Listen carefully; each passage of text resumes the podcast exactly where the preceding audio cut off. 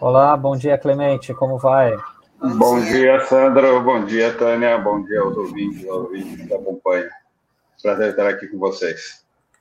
Clemente, uma satisfação estar recebendo você aqui por todo o conhecimento que você tem, né? E sempre nos ajuda a entender melhor, né, o nosso país, os desafios e os rumos que a gente tem pela frente. E eu queria te perguntar o seguinte, né? É, veio à tona, né, uma discussão aqui no país sobre a revogação da reforma trabalhista a partir do movimento que foi iniciado na Espanha, né? Que a, a, lá na Espanha já há alguns anos, até mesmo antes do Brasil, houve uma reforma trabalhista que prejudicou né, o mercado de trabalho, afetou muitos jovens, enfim, né? E agora isso, de uma certa forma, ajudou a pautar essa discussão no Brasil e talvez tenha sido o primeiro pontapé inicial da campanha eleitoral deste ano, de finalmente da gente finalmente discutir proposta nesse ano crucial. Eu queria te ouvir a respeito disso. Você tem essa leitura de fato é que a, a pauta da reforma trabalhista, da, da revogação dela, pode ser uma espécie de da gente separar o joio do trigo de quem a gente deve votar nas eleições desse ano? É, é muito importante a gente lembrar que em 2017 no governo Temer, o Congresso Nacional, e o relator no Congresso foi o deputado Rogério Marinho, encaminhou um projeto que foi aprovado, e o relator apresentou esse projeto que ninguém conhecia, e em menos de uma semana votou no, na Câmara dos Deputados, um projeto que alterou mais de 300 aspectos da legislação trabalhista brasileira, alterando formas de contratação, remuneração, é, papel da Justiça do Trabalho, limitando a participação dos sindicatos nas homologações, tirando o poder de negociação dos sindicatos, atacando diretamente os sindicatos, limitando severamente o seu financiamento.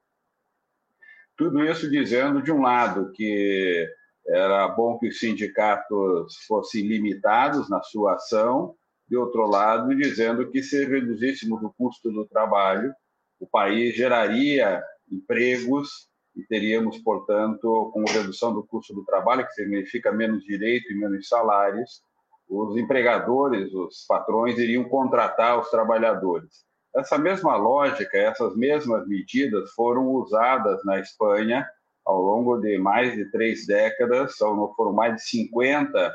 reformas feitas na Espanha, as mais pesadas, as mais amplas, feitas em 1994, e depois, entre 2010 e 2012, essa última de 2012 foi a grande inspiradora do governo Temer e no Congresso Nacional para a elaboração da reforma brasileira. O resultado lá e aqui são resultados que deprimem a economia, porque elas, de fato, passam a gerar, é, criam condições para a economia passar a gerar postos de trabalho chamados de curta duração, prazo determinado, jornada parcial, contrato intermitente, contratos de curtíssima duração, de contratos de um dia, três dias, dois dias, esses contratos, inclusive, muito prevalentes na Espanha,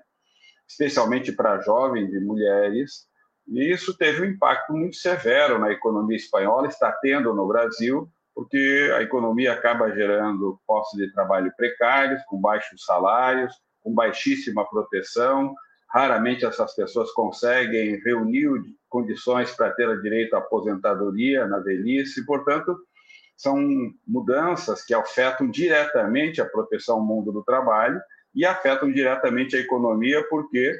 elas deprimem a massa salarial, o poder de consumo das famílias cai, porque o emprego e o salário são de péssima qualidade com menor poder aquisitivo, com menor poder de compra, os trabalhadores diminuem a sua capacidade de comprar, de comprar os bens, serviços, adquirir aquilo que é necessário para o seu orçamento, e isso acaba deprimindo a demanda na economia, ou seja, se a economia está consumindo menos no campo da, do consumo das famílias, cerca de 60% da nossa dinâmica econômica de consumo vem do consumo das famílias, e, portanto, se há uma demanda menor de consumo, as empresas também não investirão para fazer ampliação da sua capacidade de produção, não ampliarão o número de empregos, não terão uma perspectiva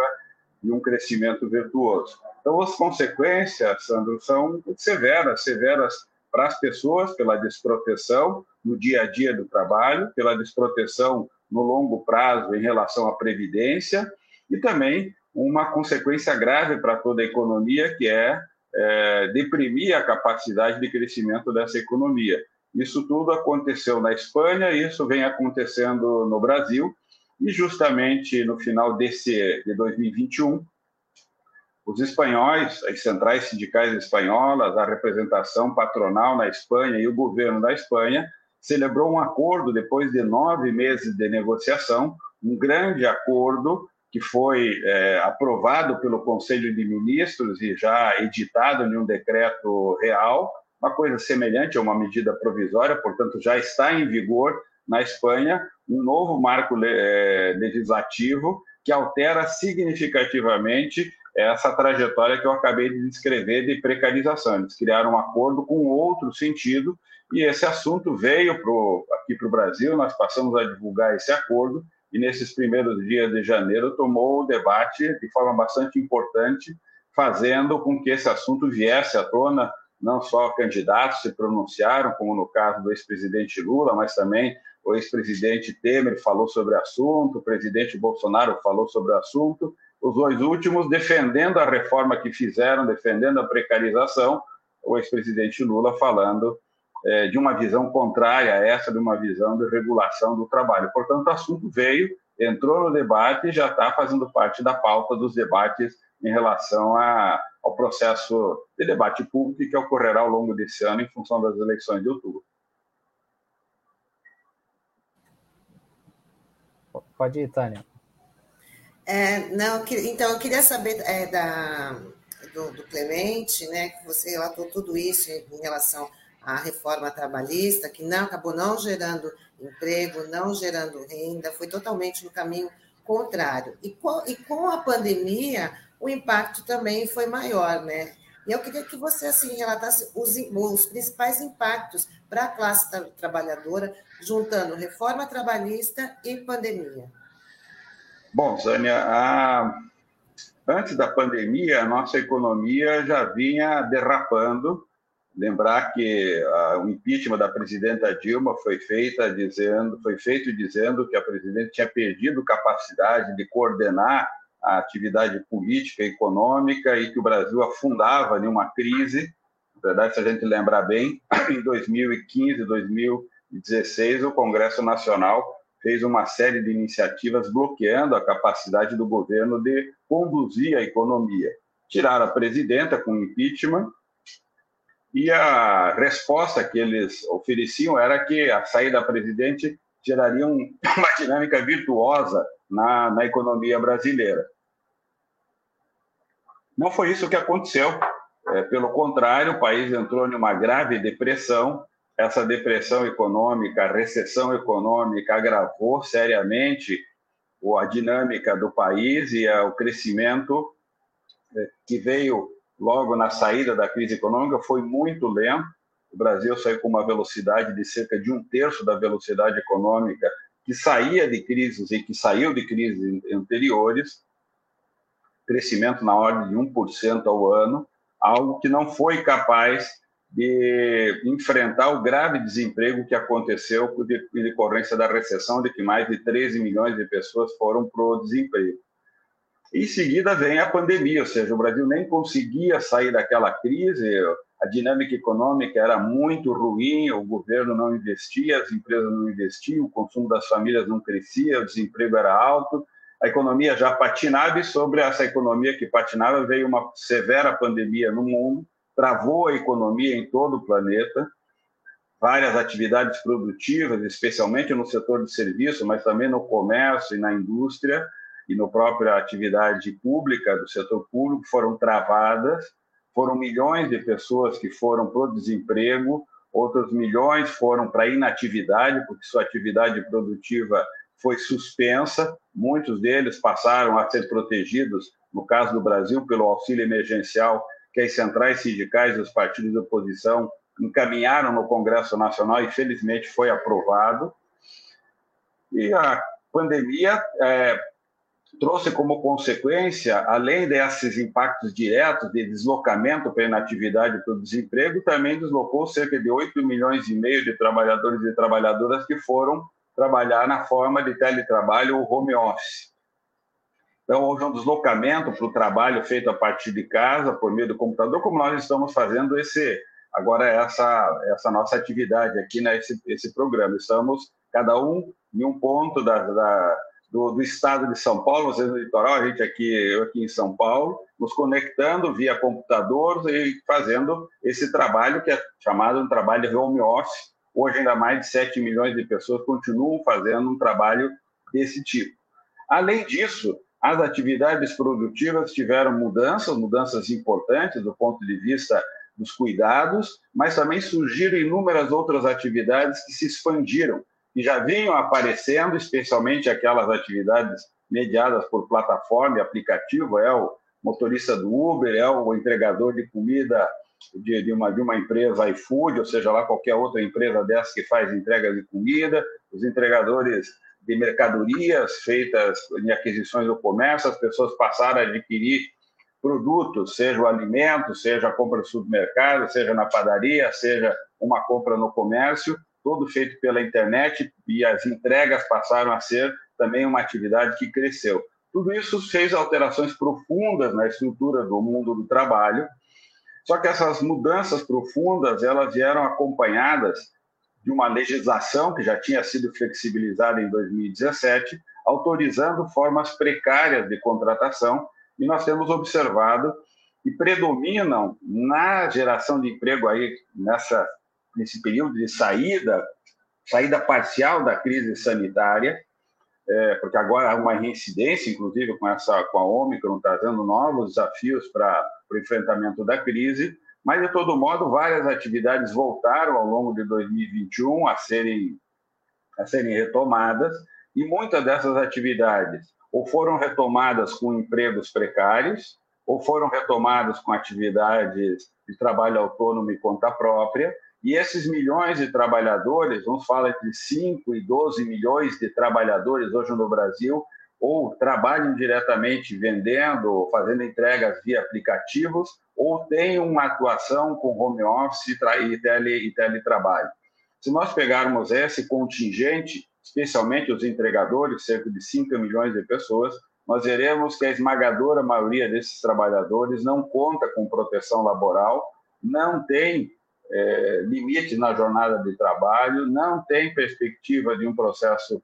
contributivo para a aposentadoria e carecem de proteção sindical. Portanto, eles estão estruturalmente desprotegidos, em postos de trabalho muito precários, com baixa remuneração, é, e isso é algo presente hoje, predominante no mundo do trabalho, é, nessas, nessas dimensões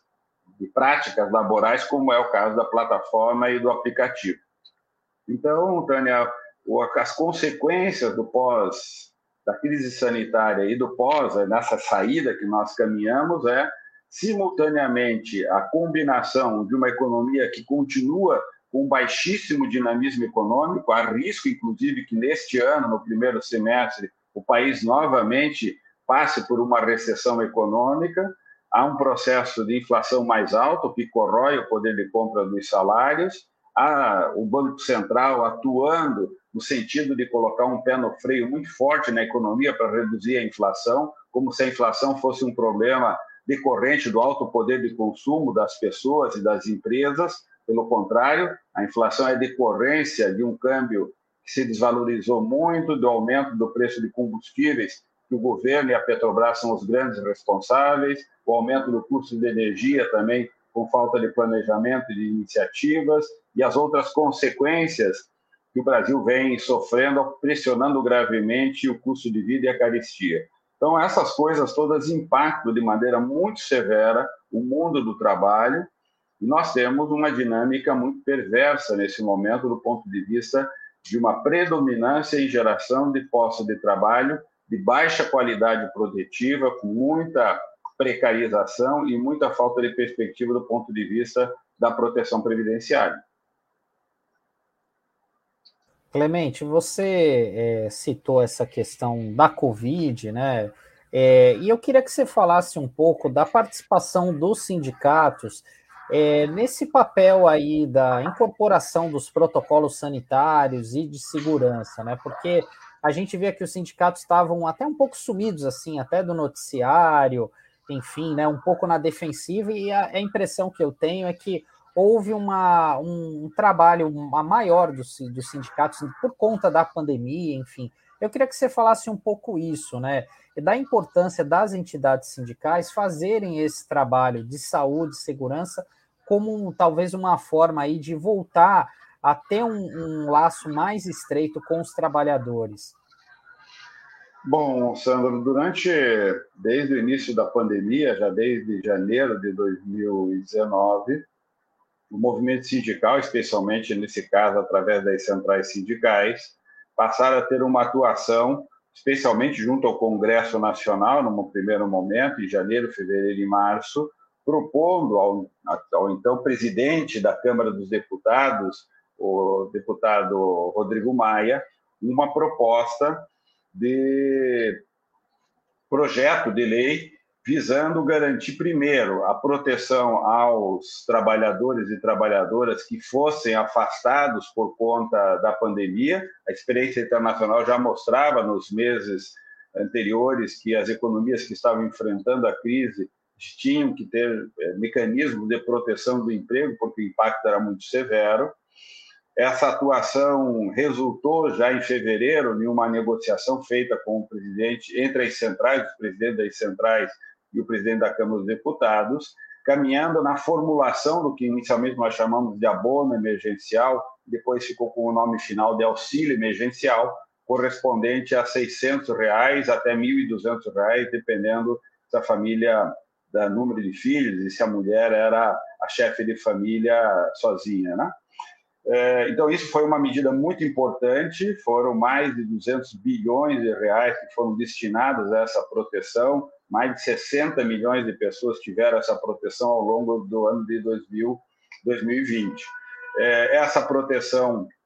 também veio acompanhada de uma outra proposta que as centrais apresentaram, que foi a proteção dos empregos e dos salários para aqueles trabalhadores assalariados, no qual a empresa poderia suspender o vínculo laboral ativo, mantendo o vínculo laboral suportado com política pública, auxiliando no pagamento dos salários. Mais de 11 milhões de trabalhadores e trabalhadoras foram protegidos por essas medidas. Então, teve essas medidas das centrais nacional no Congresso, as centrais atuaram junto aos governadores para que eles implementassem políticas de orientação e de protocolos de segurança junto a prefeituras, junto é,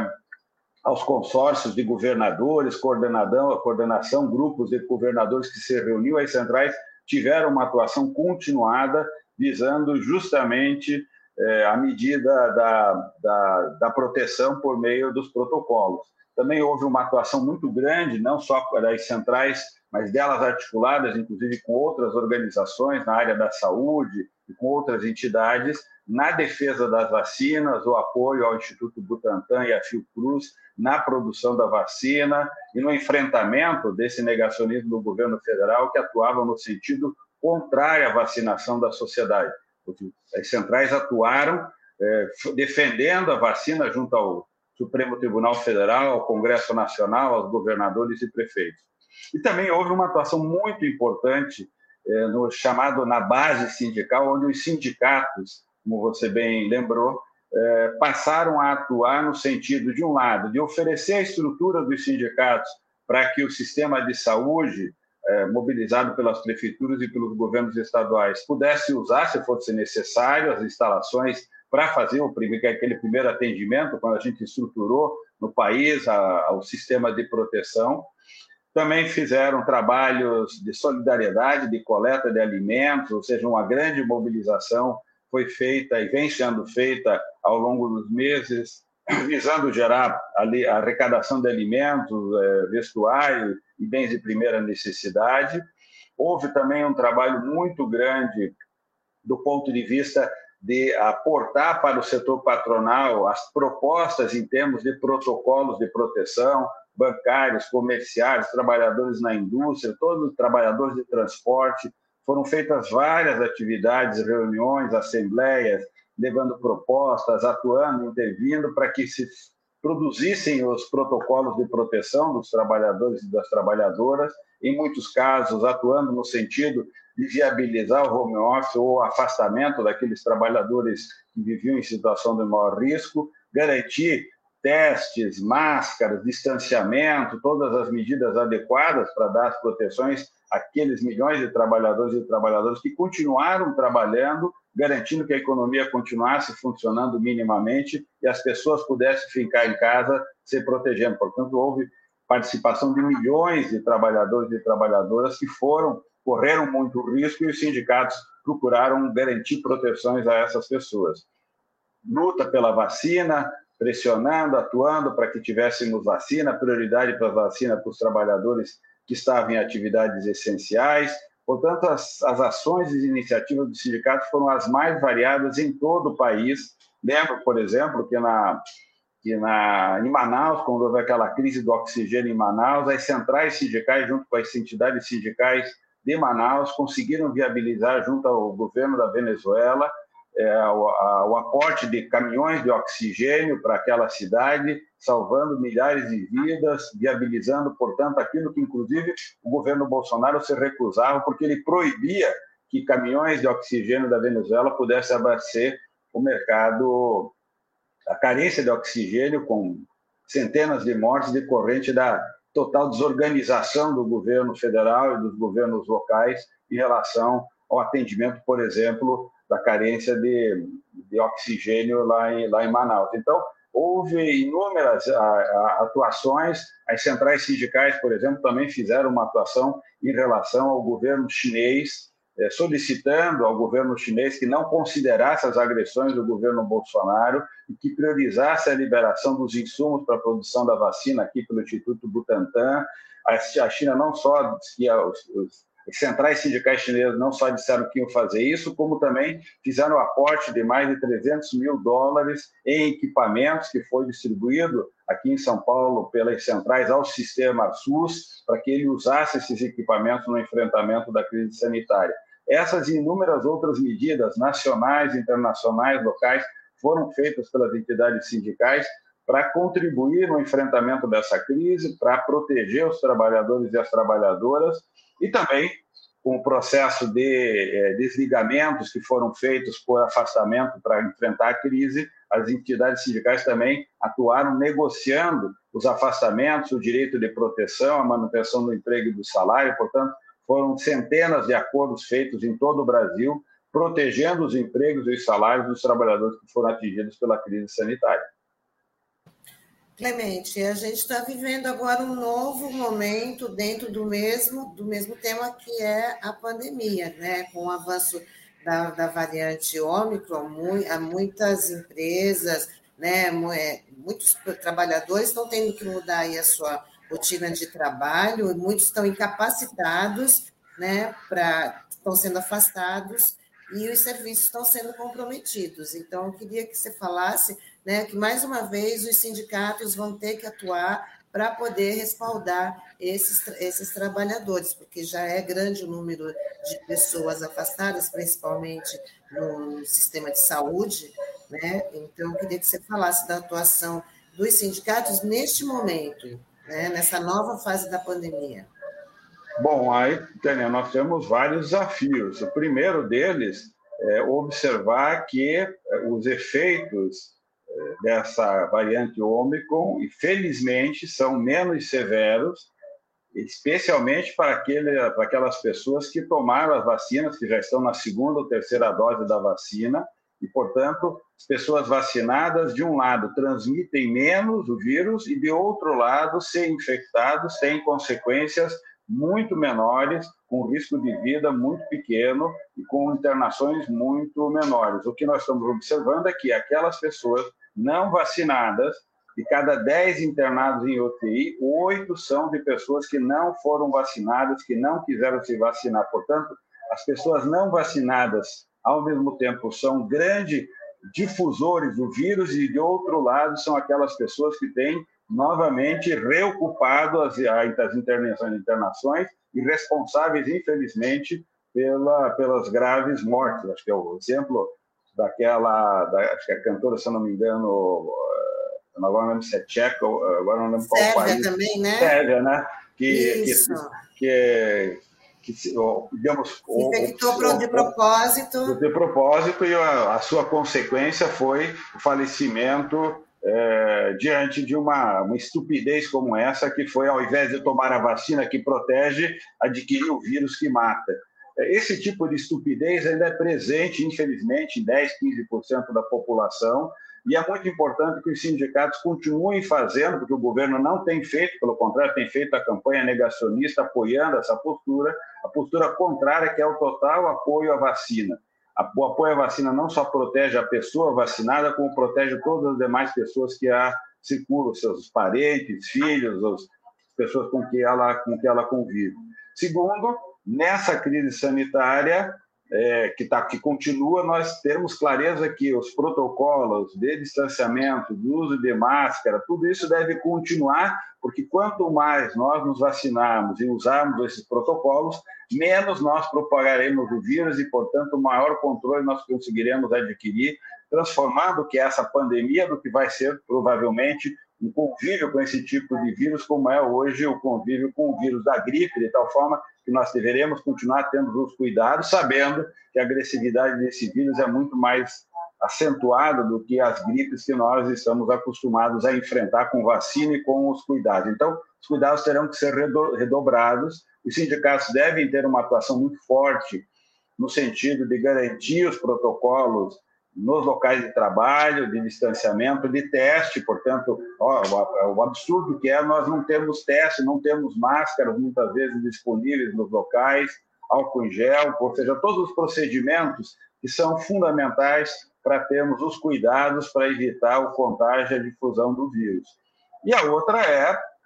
a atuação dos sindicatos na defesa dos empregos, portanto, na atuação junto ao setor empresarial, visando criar as condições adequadas para que as empresas consigam retomar sua atividade ou reorganizar sua atividade nesse novo contexto. Há uma situação especial com os trabalhadores e as trabalhadoras no sistema de saúde. Esses trabalhadores precisam de uma atenção especial que os sindicatos vêm dando, mas precisam de uma atenção muito especial por parte das prefeituras, do governo do estado, do governo federal, que infelizmente essa tragédia estado absoluto, é, mas os governadores e os prefeitos têm um papel muito importante e os gestores do sistema SUS em dar as condições adequadas para que esses trabalhadores possam possam trabalhar e a sociedade se cuidando, evitando o contágio, evitando, portanto, que ela seja um transmissor do vírus e vá é, é, impactar severamente o sistema de saúde, bloqueando, contaminando as pessoas que ali, que ali trabalham. Esse vírus, essa variante Ômicron é muito, muito mais contagiosa e, portanto, os cuidados que nós temos que ter são muito mais severos. Infelizmente, aquelas pessoas que optaram por não se vacinar, no momento em que adquirem o vírus, vão para o hospital contaminar e comprometer a vida daquelas pessoas que nos ajudaram a resistir e enfrentar a crise a irresponsabilidade dessas pessoas, apoiada por esse presidente, é um crime é, inafiançável, é, que todos deveriam, como o Robinho foi condenado, todos deveriam ser condenados pelo crime que estão cometendo contra a sociedade brasileira. Quer dizer, quem opta por não se vacinar e quem promove a não vacinação como presidente come, comete um crime, um crime de graves, gravíssimas consequências é, que precisam ser responsabilizados, sim, por esses, por esses, por essas decisões que, que tomaram, né? É, Clemente, é, na semana que vem vão, é, será, será, é, será marca seis meses da criação, da recriação do Ministério do Trabalho e da Previdência. É, eu queria saber de você se é, essa recriação do Ministério gerou algum efeito prático E hoje, qual que, como que é a relação das centrais com o governo federal? Existe algum tipo de diálogo com, é, com as centrais atualmente?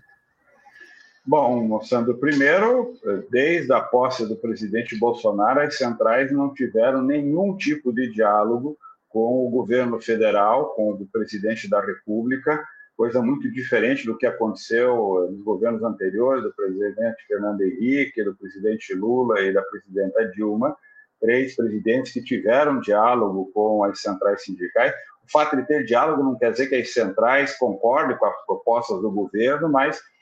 sempre que chamados, convocados, ou muitas vezes elas pedindo é, audiência e reuniões com os presidentes, iam, levavam sua proposta ou iam opinar sobre determinada medida ou apresentação que um governo, um presidente, a presidenta faziam. É, com o governo Bolsonaro, isso não aconteceu, não houve nenhum tipo de interação é, das centrais com, com o governo federal. É, as centrais participam, dos poucos espaços de participação que ainda restaram no governo federal, que são espaços garantidos ou pela Constituição ou pela lei, são conselhos que a legislação e a Constituição garantem com a participação das centrais, mas o que elas observam é que, mesmo nesses conselhos, o governo não dá a mínima atenção e nem leva a pauta prioritária, fazendo muitas vezes uma condução meramente formal desse tipo de espaço. Lembrando que foram dezenas de conselhos simplesmente fechados pelo governo federal. O governo federal desmobilizou toda a participação social é, que foi construída ao longo de anos é, para a gestão das políticas públicas. E essa participação foi eliminada no governo Bolsonaro, ou seja, não só não houve iniciativa de manter o diálogo é, com as centrais sindicais, como foi desmobilizado os espaços que foram criados ao longo das duas últimas décadas no país em termos de participação social. Então, a, a relação com o governo federal é praticamente zero. O que as centrais fizeram e reforçar essa atuação ao longo da pandemia foi ampliar a interlocução junto ao Congresso Nacional. Hoje, as centrais sindicais têm uma atuação conjunta no Congresso Nacional, nós divulgamos anualmente a agenda legislativa das centrais sindicais, do movimento sindical, apontando quais são as prioridades legislativas. E temos uma atuação cotidiana no Congresso junto aos deputados, deputadas, senadores e senadoras, levando as propostas das centrais, argumentando a nossa visão, proposição em relação aos projetos de lei e temos tido uma atuação também grande com os governos estaduais e com prefeituras, mas com o governo federal, infelizmente, no momento de uma crise como essa, onde o papel do governo central é fundamental, a ausência tem resultado é, nessas tragédias que nós estamos vivendo do ponto de vista sanitário e milhares de mortes que poderiam ser evitadas. Portanto, é, não há esse diálogo e, pelo contrário, a atuação do governo em relação ao movimento sindical tem sido uma atuação contrária ao movimento sindical, dificultando o trabalho dos sindicatos, atuando no sentido de limitar ou inibir a sua atuação, e a recriação do Ministério do Trabalho, que do ponto de vista simbólico é importante, porque esse governo fechou o Ministério do Trabalho, foi uma recriação também simbólica, porque pouca efetividade, quase nenhuma efetividade teve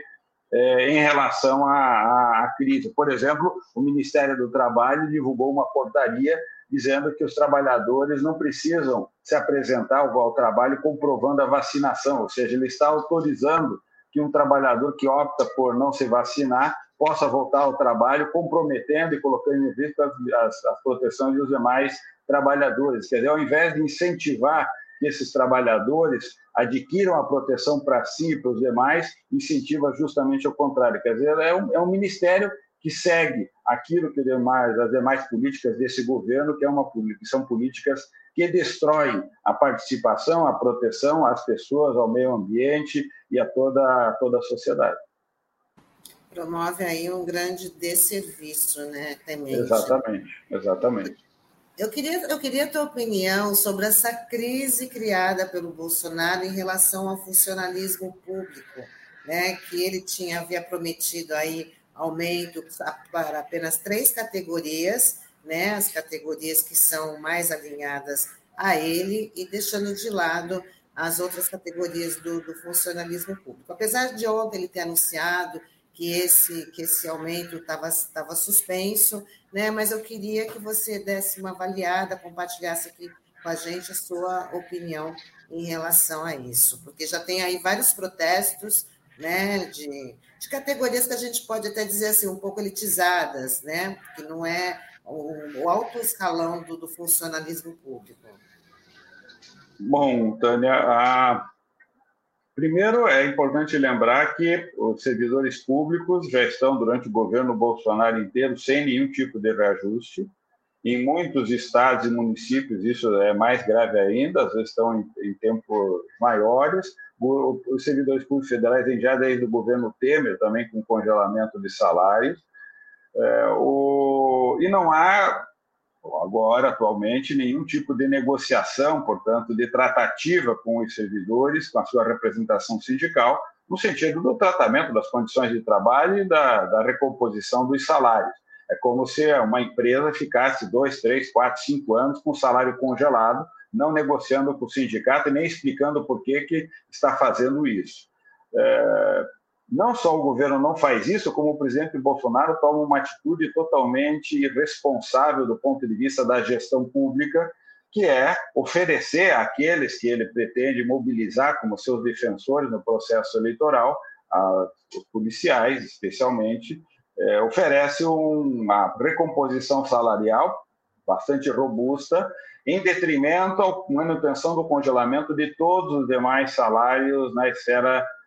pública da União, portanto, os servidores públicos é, da, da União, em todas as esferas, em todos os ministérios, em todos os campos de atuação. Houve uma reação sindical, reação essa que já vinha desde o ano passado, porque as as centrais sindicais e as entidades sindicais de servidores fizeram um grande trabalho contrário à PEC 32, que era um projeto de emenda constitucional, que é um projeto que está no Congresso, que em grande medida busca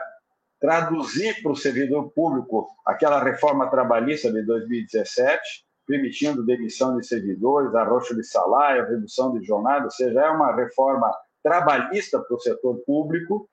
os servidores conseguiram bloquear o andamento dessa proposta no Congresso ano passado e o governo abre o ano com essa medida totalmente inoportuna, que é, de um lado, anunciar um reajuste, um aumento salarial para um pequeno grupo de servidores, para uma categoria, e em detrimento a todos os demais. Isso resultou que essas organizações, mais de 40 organizações do setor público, se articularam, fizeram nesse dia 18 um dia de paralisação e fizeram protestos em dias anteriores, e estão com uma agenda de atuação sindical para os próximos dias e semanas, visando justamente denunciar esse tipo de prática do governo Bolsonaro, já inclusive manifestação da própria justiça dizendo que essa iniciativa do governo é inconstitucional, é ilegal, ele não pode fazer uma oferta salarial tão discricionária dessa, dessa maneira, ou seja, ele tem que fazer uma proposta que seja atendendo a demanda de todos os servidores e tendo uma proposta equilibrada do ponto de vista é, da manutenção recomposição dos salários. Ele vem se manifestando agora dizendo que não é exatamente isso, que ele não vai, não tá, tinha nada decidido, ou seja, na verdade está vendo mais uma vez, a grande estupidez que foi feita, é, de um lado, desprestigiando os trabalhadores e as trabalhadoras do setor público, pega então os trabalhadores de educação, saúde, que se dedicaram durante toda a pandemia para o enfrentamento da crise, a resposta que o governo dá é justamente essa, um desprestígio, desatenção estrutural, é, e, na verdade, criando um conflito interno entre os servidores, oferecendo a uma pequena parcela um tipo de reajuste. É totalmente é, é, são propostas que não deveriam fazer parte do nosso cotidiano, como todas aquelas que, infelizmente, nós temos enfrentado ao longo desse tempo. Um governo que só pauta temas irrelevantes, não dá nenhuma atitude é, afirmativa do ponto de vista de enfrentamento de nenhum dos nossos problemas. Estamos há três anos, estamos, estamos no quarto ano de um total desgoverno em todas as dimensões e uma regressão do ponto de vista civilizatório sem precedentes em todas as áreas inclusive na gestão em relação aos servidores e servidoras públicas. Verdade, Clemente. Lembrando que eles já estão se organizando, é, no dia 27, tem, já está marcada aí uma, próximo dia 27, está marcada uma mobilização em frente ao Supremo Tribunal Federal para pressionar né, os, os, os ministros. Bom, Clemente, queria agradecer a sua participação, foi muito bom você compartilhar aqui seu conhecimento com a gente, com os nossos internautas, e a gente espera te ver em outra oportunidade. Prazer, prazer estar aqui com vocês, Tânia, Sandro, aos ouvintes e ouvintes que nos acompanham. Fico à disposição de vocês, sempre um prazer poder bater esse papo aqui, compartilhar e poder trocar informações e conhecimento. Um bom trabalho para vocês, sucesso aí no trabalho da Rádio Brasil Atual. Um abraço. Obrigada, bom dia. Obrigado, Clemente. Até a próxima. Até a próxima.